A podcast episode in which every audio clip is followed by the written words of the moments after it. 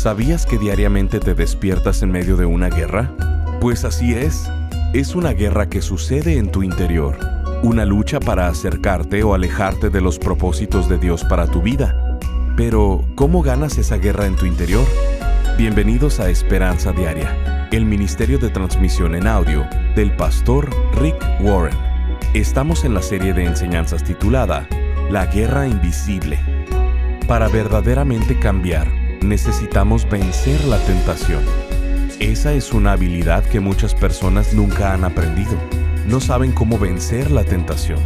El día de hoy en Esperanza Diaria, el pastor Rick nos enseña que para vencer la tentación es necesario que no le demos cabida al diablo en nuestras vidas. Escuchemos al pastor Rick en la conclusión del mensaje titulado Llevando a cabo los cambios difíciles en mí.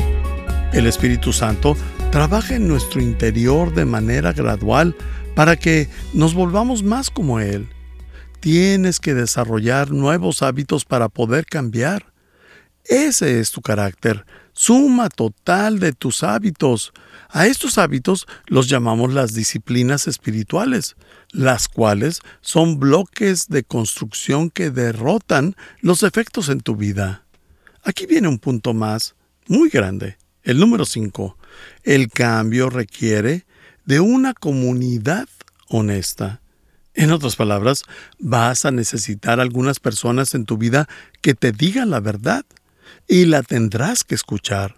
No vas a mejorar estando solo, vas a necesitar personas en tu vida, vas a necesitar apoyo, vas a necesitar de un grupo pequeño. El cambio requiere de una comunidad honesta. Hay algunas cosas en tu vida que nunca vas a poder cambiar por tu cuenta. Usualmente, las cosas que son las más difíciles en tu vida son las cosas que más escondes y que no quieres que nadie sepa. Son las cosas que quieres esconder en un closet. Son las cosas que no quieres decir. Son las cosas que más te avergüenzan y son los problemas y temores más profundos en tu vida. ¿Sabes algo? Jamás los vas a superar hasta que los compartas con otra persona. No, le tienes que decir a todos. No se lo tienes que decir a todo el mundo. Solo necesitas encontrar a una persona. Es por eso, por lo que tenemos grupos pequeños. Personas que confían en ti y que confías tú en ellos.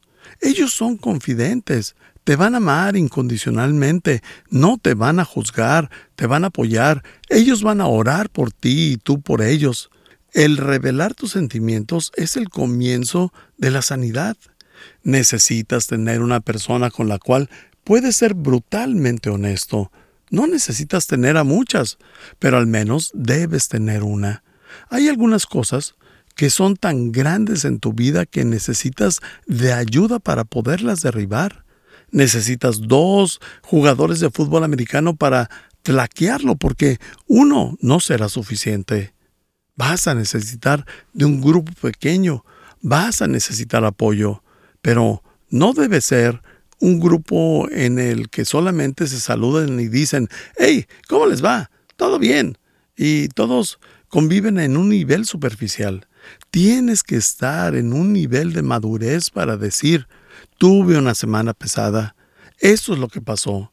No estoy hablando de grupos de terapia. En esta iglesia no los tenemos. No tratamos de ser psicólogos. Lo que somos es un grupo de personas que se aman y que cuando los tiempos son difíciles podemos decir necesito contarte lo que es difícil en mi vida. Cuando estés pasando por un momento difícil, necesitas tener a alguien con quien platicar y ser brutalmente auténtico. En el versículo 25 dice, por lo tanto, dejando la mentira, eso quiere decir dejar toda hipocresía, el fingir, el decir que todo está bien. Por tanto, dejando la mentira, hable cada uno a su prójimo con la verdad, porque todos somos miembros de un mismo cuerpo. Si eres un creyente, eres un miembro, perteneces a la familia de Dios y todos los creyentes te pertenecen. Son tus hermanos y tus hermanas. Nos pertenecemos mutuamente. No puedes serlo hasta que pertenezcas. No puedes ser lo que Dios quiere que seas hasta que pertenezcas a un grupo que será una comunidad completamente honesta. Por lo tanto, dejando la mentira, hable cada uno a su prójimo con la verdad, porque todos somos miembros de un mismo cuerpo. Te lo diré de esta manera. Escucha con atención. Si realmente quieres cambiar tus fracasos y defectos, estos que son los más profundos, debes enfrentar el temor de ser honesto, debes dejar de fingir, tienes que dejar la mentira, tienes que ser verdadero, genuino. Puedes ir por la vida eh, eligiendo una de estas dos opciones, pretender que todo está bien o tener todo bien.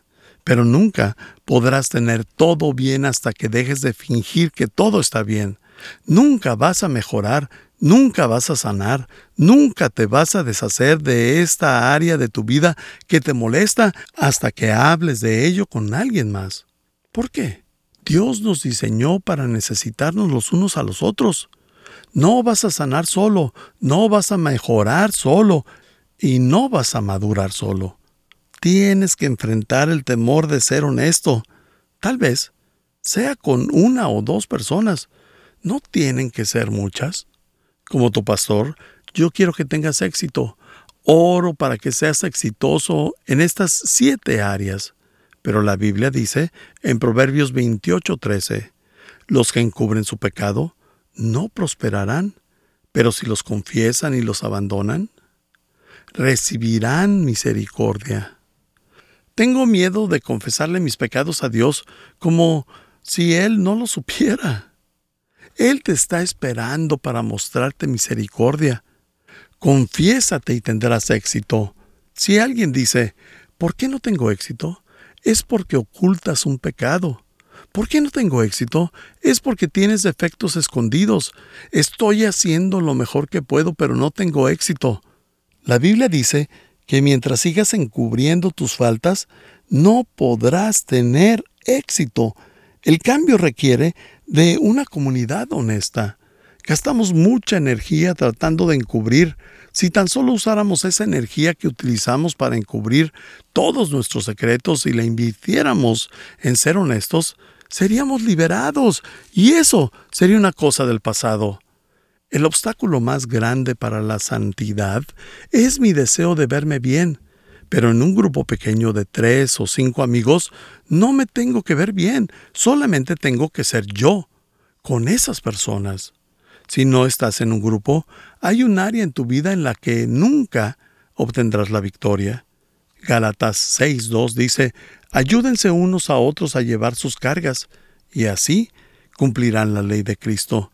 ¿Cuál es la ley de Cristo? Ama a tu prójimo. Al entrar a un grupo pequeño se tienen que establecer reglas. Una de esas reglas es que lo que se dice en el grupo se queda en el grupo. No puedes eh, tener un grupo seguro hasta que las personas sepan que lo que se comparte en el grupo no será reportado en Facebook.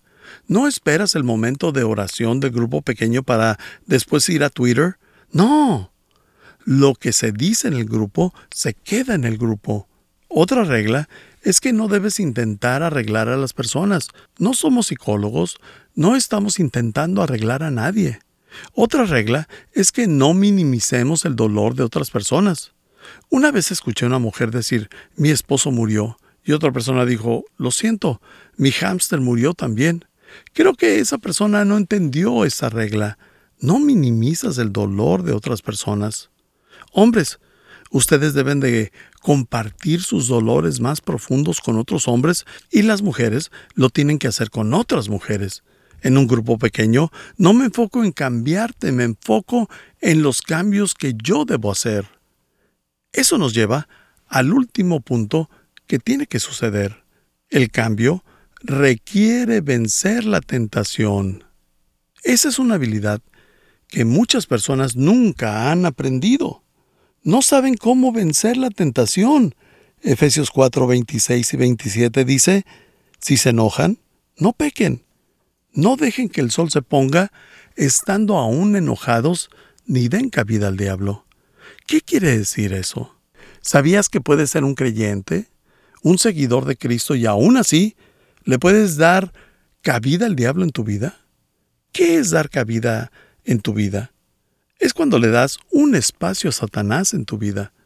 Durante la Segunda Guerra Mundial, cuando los soldados estaban luchando en las islas del sur del Pacífico, el objetivo número uno era asegurar una playa. Todo lo que querían hacer era desembarcar en una isla y asegurar un lugar en la playa que fuera de 100 yardas de ancho. Una vez que se lograba esto, el resto de la batalla se iba hacia adentro de la isla y se conquistaba por completo. Pero primero tenían que asegurar un lugar en la playa. Y la Biblia dice que no le permitas hacer esto a Satanás en tu vida. No le permitas asegurar un lugar en la playa. Cada vez que tienes un pecado oculto, eso es un lugar asegurado en la playa. Estás escuchando Esperanza Diaria, el programa de transmisión en audio del pastor Rick Warren. En breve, el pastor Rick regresará con el resto de este mensaje.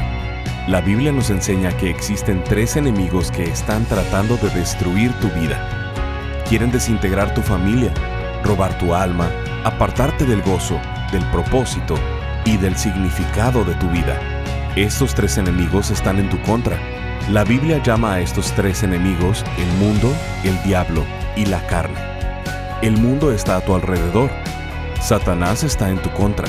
Y la batalla contra ti eres tú mismo. Si no conoces a tus enemigos, nunca podrás ganar la batalla y vivirás derrotado toda tu vida. Pensando en esto, el pastor Rick ha elaborado una nueva serie titulada La Guerra Invisible, donde estaremos viendo a detalle cada uno de estos tres enemigos, a lo largo de ocho enseñanzas, abordando los siguientes temas. Cuando te quieres rendir, ganando la guerra en mi interior, librado de mí mismo, llevando a cabo los cambios difíciles en mí.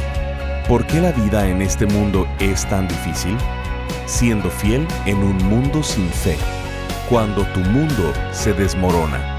Y nunca luches tus batallas desnudo. Queremos hacerte llegar esta serie en formato MP3 de alta calidad, descargable y sin anuncios. Te invitamos a ser parte de este ministerio económicamente, contribuyendo con cualquier cantidad y uniéndote al esfuerzo de esperanza diaria en llevar las buenas noticias de Jesucristo al mundo hispano. Como muestra de nuestro agradecimiento, te enviaremos la serie titulada La Guerra Invisible. Para contribuir, llámanos al 949-713-5151 o visítanos en pastorricespañol.com. Esto es al teléfono 949-713-5151 o visitándonos en pastorricespañol.com.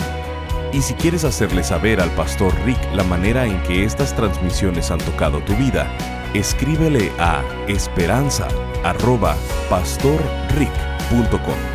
Ahora, escuchemos al pastor Rick con el resto del mensaje del día de hoy. El obstáculo más grande para la santidad es mi deseo de verme bien pero en un grupo pequeño de tres o cinco amigos no me tengo que ver bien, solamente tengo que ser yo, con esas personas. Si no estás en un grupo, hay un área en tu vida en la que nunca obtendrás la victoria. Gálatas 6.2 dice, ayúdense unos a otros a llevar sus cargas, y así cumplirán la ley de Cristo. ¿Cuál es la ley de Cristo? Ama a tu prójimo al entrar a un grupo pequeño se tienen que establecer reglas. Una de esas reglas es que lo que se dice en el grupo se queda en el grupo. No puedes eh, tener un grupo seguro hasta que las personas sepan que lo que se comparte en el grupo no será reportado en Facebook. No esperas el momento de oración del grupo pequeño para después ir a Twitter. No. Lo que se dice en el grupo se queda en el grupo. Otra regla es que no debes intentar arreglar a las personas. No somos psicólogos, no estamos intentando arreglar a nadie. Otra regla es que no minimicemos el dolor de otras personas. Una vez escuché a una mujer decir, mi esposo murió, y otra persona dijo, lo siento, mi hámster murió también. Creo que esa persona no entendió esa regla. No minimizas el dolor de otras personas. Hombres, ustedes deben de compartir sus dolores más profundos con otros hombres y las mujeres lo tienen que hacer con otras mujeres. En un grupo pequeño no me enfoco en cambiarte, me enfoco en los cambios que yo debo hacer. Eso nos lleva al último punto que tiene que suceder. El cambio requiere vencer la tentación. Esa es una habilidad que muchas personas nunca han aprendido. No saben cómo vencer la tentación. Efesios 4, 26 y 27 dice, si se enojan, no pequen. No dejen que el sol se ponga estando aún enojados, ni den cabida al diablo. ¿Qué quiere decir eso?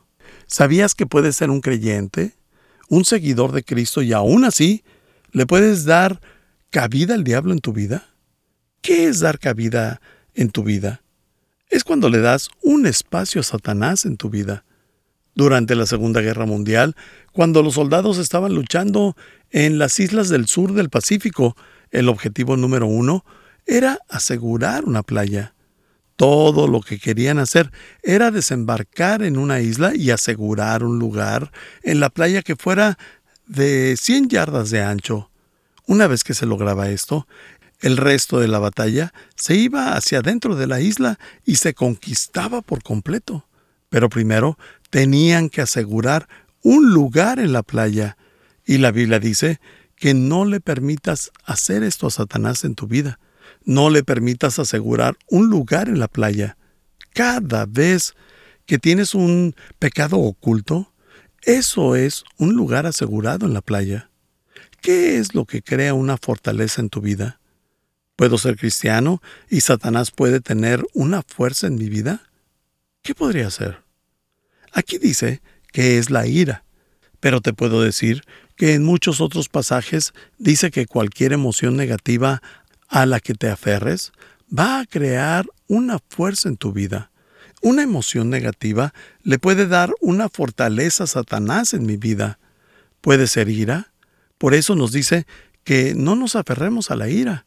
Si te aferras a la ira durante toda la noche, le estás permitiendo a Satanás que tenga una fortaleza en tu vida.